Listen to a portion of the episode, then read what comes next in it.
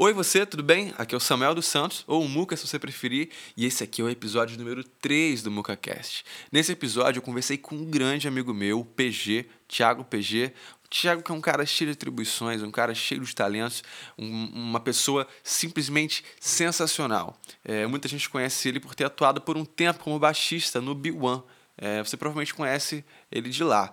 É, e nesse episódio, o Thiago falou pra gente um pouquinho sobre a história de vida dele com a música, é, as experiências que ele teve e também deu dicas preciosíssimas para quem tá começando na música e quer lá colocar sua carreira para frente. Ele dá dicas que são sensacionais. Então, acompanhe o episódio que ficou muito bacana. De antemão, já peço desculpas porque é, a gente gravou esse podcast tudo pelo, pelo Skype e eu não sei se a minha conexão, a dele estava é, um pouco problemática, digamos assim, e muitas vezes você vai ver o áudio dele, em especial, falhando um pouquinho.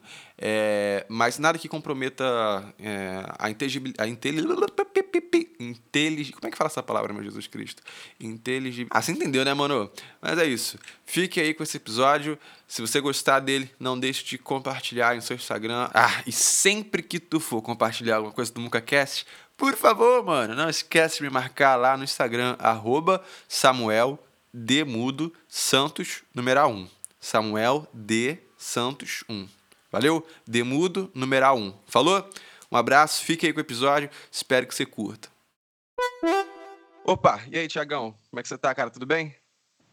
E aí, mano? Tô bem. E você? Tudo certinho? Show de bola, cara, graças a Deus. Cara, então vamos começar pelo começo. Quem é o PG? Quem é o Thiago? cara, vou te falar que essa é uma pergunta que nem eu sei te responder, cara. Tô brincando. é, sei lá, tipo. É, cara, eu sou é, músico, sou produtor musical também, é, compositor, sou, sou poeta, ao mesmo tempo não sou nada, tipo assim. a gente é tentando descobrir o que a gente é né, aí nesse, nesse, nesse planeta. Mas eu acho que são as coisas que eu te falei aí. Bom, vamos lá, músico, um pouco de produtor, compositor uhum. e poeta. Então são, são, muitos, são muitas atribuições para um cara só, né? É, é. Hoje a ideia é que a gente falar mais sobre a música, mas eu queria que, antes de a gente entrar no, então, no, no assunto música, que você falasse um pouquinho sobre uhum. essas outras coisas que você faz. Você falou aí que também é um pouco de produtor. E o que exatamente uhum. você produz aí, cara? Cara, então, na verdade, é, eu, eu, tô, eu tô voltando para essa parte de produção agora, né? Eu fiquei um tempo trabalhando no estúdio quando eu era, quando eu era mais novo, tipo assim, eu tinha uns, uns 16 para 17 anos. E ali eu comecei a ter contato com esse mundo do estúdio, né? Com esse mundo, tipo, da produção e aprendi muitas coisas que, que, que eu carrego até hoje. Tipo assim, aprendi a, a, mexer, a mexer nas DAWs, né? A primeira que eu tive contato foi, foi Pro Tools. E aí, a partir dali, eu comecei a fazer umas coproduções, assim, era mais na parte de ideias em si do que de, tipo, do que produção mão na massa, né? E fui ali aprendendo, sabe? Comecei a ter uns projetos também é, é, é, que, que onde, onde só eu era produtor. E aí agora, no ano passado, um, um, um amigo meu chamado, chamado Paulo Anzai, ele gentilmente me convidou para também produzir o projeto dele. E aí é, é, eu voltei para essa praia, que é uma praia que eu gosto muito, cara apesar de ainda assim, é, de ainda ser pô, bem é, iniciante, né, vamos dizer assim. É, uhum. É uma coisa que eu é uma coisa que eu adoro fazer, sabe? Eu adoro, eu adoro produzir música, eu adoro é, trabalhar em músicas de outras pessoas, né, contribuir para aquilo, né. E tem sido muito bom a gente tá no processo final já das gravações, depois a gente vai mandar pro, pro, pro Bia Fragali fazer a mix e a master lá. Bia é fera. Bacana. Você está falando do, do Floril, não é isso? Não, não. Esse projeto é, é, ah. um, é um projeto à parte que eu estou produzindo. É. O Floril também, tipo, o, é, é, com o Floril, no caso, os produtores somos eu, o Dom e o Cadu, né? Aham, uhum, vocês então, trabalham juntos. É, exatamente. E os dois já são, assim, já são, já são produtores, né? Eles já têm é, uma bagagem muito legal. Todos os projetos do B1 foram eles que produziram, né? E é, eu também participei, tipo, do processo criativo, mas eles que eram os, os produtores em si, né? Tipo assim, todo mundo participava do processo criativo, todo mundo que, que, que, que tocava na banda, né? Mas eles eram hum. os cabeças, né? Que mexiam com a parte de edição, né?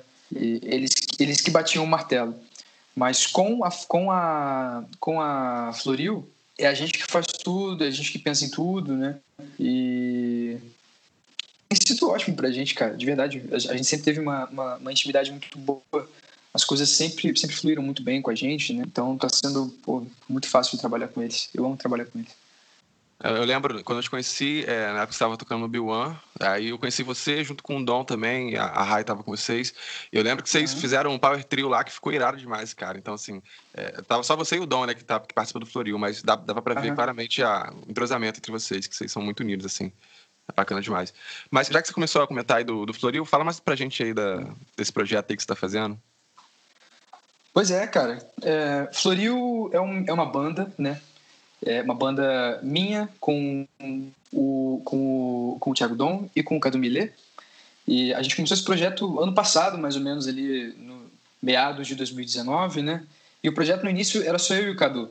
E aí uhum. a gente começou a tipo, compor algumas canções, trabalhar em cima delas, gravar tudo, tudo lá na casa do Cadu, né? Ele tem um, um, um, um home studio também bem básico, agora com mais equipamentos, mas na época era bem básico, tipo assim, placa, PC e instrumentos, né?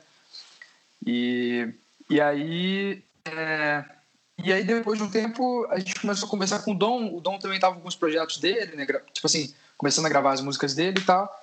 E numa dessas saídas nossas, a gente sempre é, é, saiu muito, a gente, a gente, sai muito juntos, né? Num desses, num desses rolês, a gente, a gente, a gente cogitou a ideia de juntar dois projetos e fazer uma coisa só.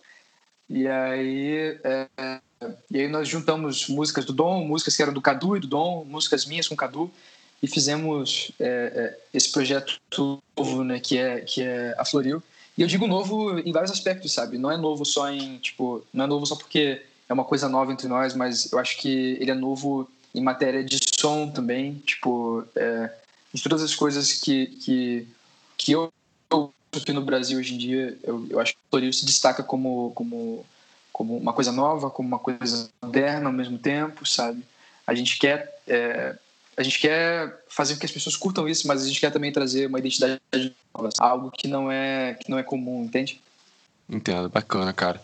É, eu, já, eu, acho que eu já cheguei a fazer essa pergunta para você antes, fora aqui da, da podcast, mas uhum. tem algum tipo de data, alguma coisa assim em mente para vocês, ou por enquanto vocês estão deixando só rolar mesmo?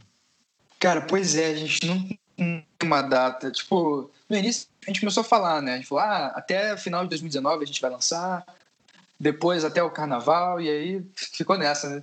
e agora com a, com a 2019 passou, o carnaval que... passou. É. é, pô, a quarentena, a quarentena dificultou um pouco as coisas, cara, vou te falar. Porque a gente, a gente gosta de, de, de estar junto presencialmente para fazer as coisas, né? E é, no caso, assim, a gente começou a, a fazer um trabalho um pouco mais é, um pouco mais individual, né? Tipo assim, o e o Dom, eles têm, eles têm computador, equipamentos em casa, e eu não tenho tanto, tipo assim, os meus equipamentos é tipo um, um, um caderno, um mini caderno que eu uso para escrever as músicas, o violão e tipo gravador de celular, né? Às vezes o GarageBand. Então, é, a gente tá, a gente estava de longe assim, tipo assim, pensando nas coisas, sabe, criando as ideias. E tem rolado, mas, mas isso atrasou o projeto, com certeza, cara. Deu uma, deu uma atrasada. Imagino, cara. É, a, a, gente acabou entrando em outro assunto, mas é, uhum. só pra gente voltar um pouquinho e depois seguir, eu queria entender um pouco mais, cara, sobre a sua história na música. Como é que você começou a tocar, quando que surgiu esse interesse e como é que você fez para chegar até onde você chegou hoje? Sei qual foi a tua legal. trajetória. Legal, legal. É, cara, então, a música para mim começou muito cedo, sabe? É, eu, eu fui muitíssimo abençoado em nascer numa família de pessoas muito, muito musicais, né? O meu avô ele era ele era ele era regente de coral na, na, na juventude dele né, na igreja e tal. Então é, todos os meus tios também eu tenho eu tenho quatro tios não três tias e um tio e todos todos eles são são são, são ligados à música né? Então é, quando eu nasci eu tinha uns, uns quatro anos mais ou menos. É, os meus pais e os meus avós né meus, meus avós maternos eles é, se juntaram para fazer um quarteto musical e Legal, aí, cara. muito, muito, tipo assim, é, aí eu comecei a ter uma experiência muito grande dessas harmonias de voz, né? Dessas canções com essas harmonias lindas e é, eu, eu ficava muito impressionado como o meu avô conseguia gravar essas harmonias na cabeça, sabe? Tipo assim, quando eles iam ensaiar, meu avô o cara que, tipo, dirigia o ensaio, que dava as vozes de cada um. Então eu ficava meio que, tipo assim, no cantinho da sala, sabe, escutando eles cantarem, e eu achava aquilo incrível. E aí, depois de um tempo, é, a minha tia me deu um CD que foi o primeiro CD na minha vida, que foi um CD dos Carpenters, uma banda dos anos, dos anos 60, né, de dois irmãos. E os Carpenters tinham também essas harmonias vocais maravilhosas, músicas muito lindas. E com aqueles instrumentais maravilhosos, né, a vocalista deles, ela, ela era baterista também, tocava bateria muito bem. Então, cara, aquilo para mim foi tipo assim, o céu, sabe? Eu, eu, eu, não acreditava que existia coisa mais bonita do que aquilo.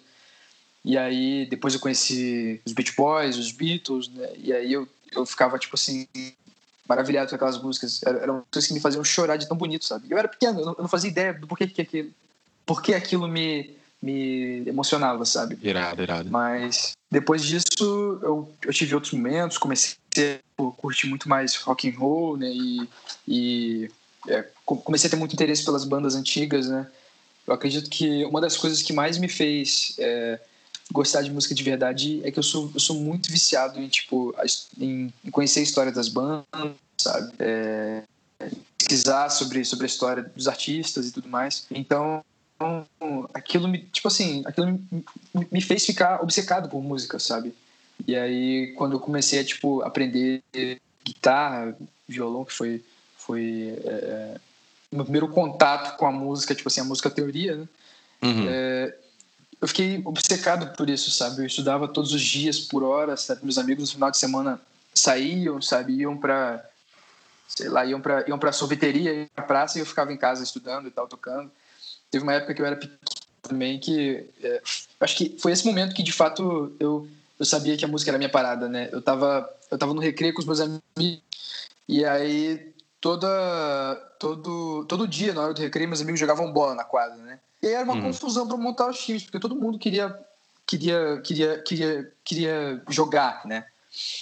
E aí eu tava lá esperando para montar o time, só que eu era muito ruim no futebol, sempre fui péssimo no futebol. E aí, quando eles estavam lá montando o time, tipo assim, eu fiquei fora, como, tipo assim, mais uma vez, todas as vezes eu ficava de fora.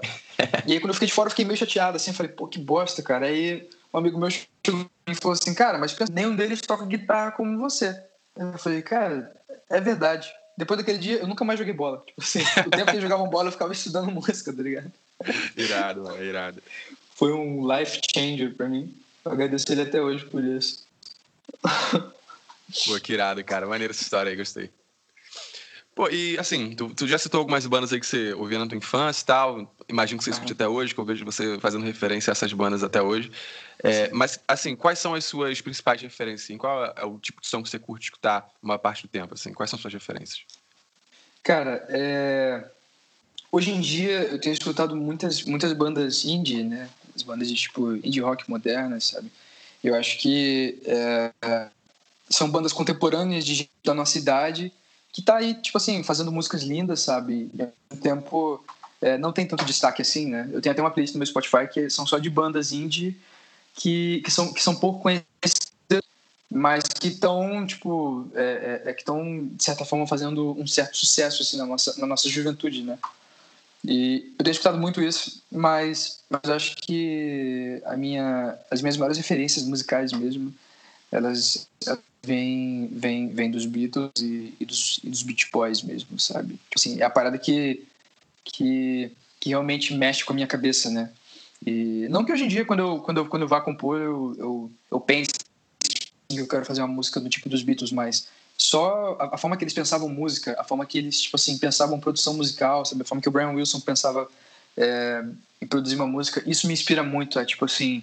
É, é, é a fazer música, tipo assim, mão na massa, a explorar caminhos daquela música que qualquer outra pessoa não exploraria, sabe? Pô, irado, irado mesmo, mano. Cara, é, você é um, é um rapaz novo, imagino que você tem quantos anos mesmo? Eu tenho 22. 22, minha idade. Eu acho que é minha idade. Eu, eu sempre me perco na minha idade. Eu acho que eu tô com 23, na verdade. Enfim. Mas você é um cara que assim. É, é, chega uma hora que você começa a esquecer, né, mano? Você deve ter essa também. Ah, sim, é... sim, pô, cara. Falei. É, você é, é, um cara que já, já toca já há bastante tempo. Assim, para mim, você já é uma referência ah, desde que eu te conheci. E tem muita gente que me escuta e também muita gente que te escuta, provavelmente, que tá começando agora na música, é, tá tocando há pouco uhum. tempo. E aí, você que é um cara que já tá aí onde você tá, eu queria que você falasse um pouco, assim, desse algumas dicas sobre como começar, sabe? Uma pessoa que tá, uhum. tá lá com seu próprio instrumento e tal, em casa tocando, e quer levar isso pra frente, quer ter uma carreira musical. O que você poderia dizer pra essa galera? E eu também tô muito interessado em ouvir. Mas, cara, é, eu, acho, eu acho que a coisa que mais funcionou pra mim sempre foi, tipo, ter, ter persistência, sabe? É, até hoje, tipo assim, quando, quando eu paro para tipo, estudar música, e eu tento sempre estudar música, sabe, todos os dias, pegar, tipo, uma das coisas que eu fiz ultimamente foi pegar meus cadernos antigos de música e, e revisar as teorias antigas que eu já não lembro, sabe, revisar os exercícios e, é, cara, eu acho que a teoria, ela é muito importante pra gente, sabe, você, se você que está ouvindo aí, está fazendo aula de música, tem uma teoria que é muito chata, que é muito irritante para você, cara, persiste nessa teoria, tipo assim, estuda nisso, mete as caras nisso, sabe? Por mais que seja impossível para você agora, tipo assim, essa persistência vai fazer você, vai fazer você dominar essa teoria, sabe? E, e você vai ver que, que futuramente, quando, quando, quando for propício aplicá-la, vai ser tranquilo, tipo assim, vai ser uma coisa natural, não vai ser uma coisa que você faz um esforço, entendeu? Então, é, não existe não dica melhor do que um incentivo à persistência, sabe? E mantenha também a sua paixão pela música, entende? Tipo, é, ouvir música é muito importante, sabe? Não é só tocar, tocar, tocar, é você tirar um tempo para você parar, tipo, escutar bandas novas, né? Eu vi uma coisa muito maneira que o, que o, que o, que o Tyler, Tyler, The Creator faz, que ele diz que ele todos os dias ele tira duas horas do dia dele para ouvir bandas novas, para ouvir música nova. E cara, isso é muito bom para sua mente, sabe? Você escutar que você não está habituado a escutar. É, por mais que você não perceba, a sua mente ela expande nesses momentos, sabe? É, seja com uma ideia nova, seja com um som abordado de uma forma diferente, sabe? É, isso é muito importante. E, cara, prática em conjunto também é muito importante, mano. Junta com seus amigos que também são músicos, sabe?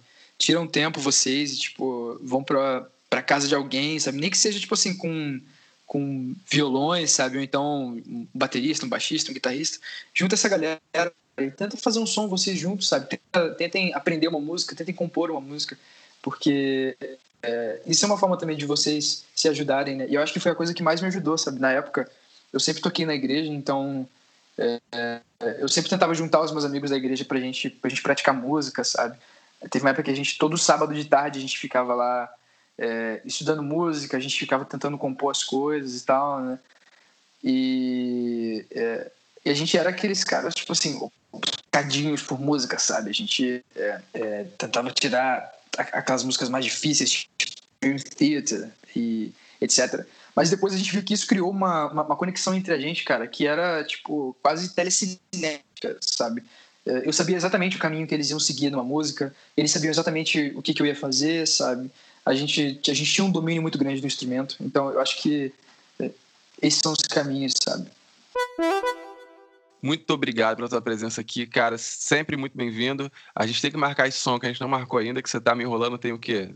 Uns dois meses já, parece que eu não tô de olho. Pô, Mas tem a... que ter, mano, tem que ter. Pode crer. Mas agora com o coronavírus também aí, é brabo, né, maluco? Pô, com certeza, cara. Mas, pô, mano, muito obrigado pelo convite, mano. Eu tô, eu tô feliz de participar do seu podcast. Desejo que você tenha muito sucesso aí. E espero que, que as pessoas continuem ouvindo aí, mano. Tomara que sim. também os outros. Eu ouvi os outros hoje, gostei muito, cara. Sério, que bom, é, cara. Os outros episódios. Mas fala aí, deixa aí tu, tu, tuas redes sociais aí para quem quiser te seguir, te acompanhar. Para quem não te conhece ainda, que tá cometendo esse erro gravíssimo, deixa aí. ah, mas, é, então, meu Instagram é thpege, né? thpege. E se puder também seguir a minha banda, que é florilpai. É isso. Não tenho mais nenhuma outra rede social, não ser essa. Tá bom, cara. Show de bola. Obrigadão, viu, mano? Falou, eu que agradeço, mano. Obrigadão. Valeu, mano. Um abraço.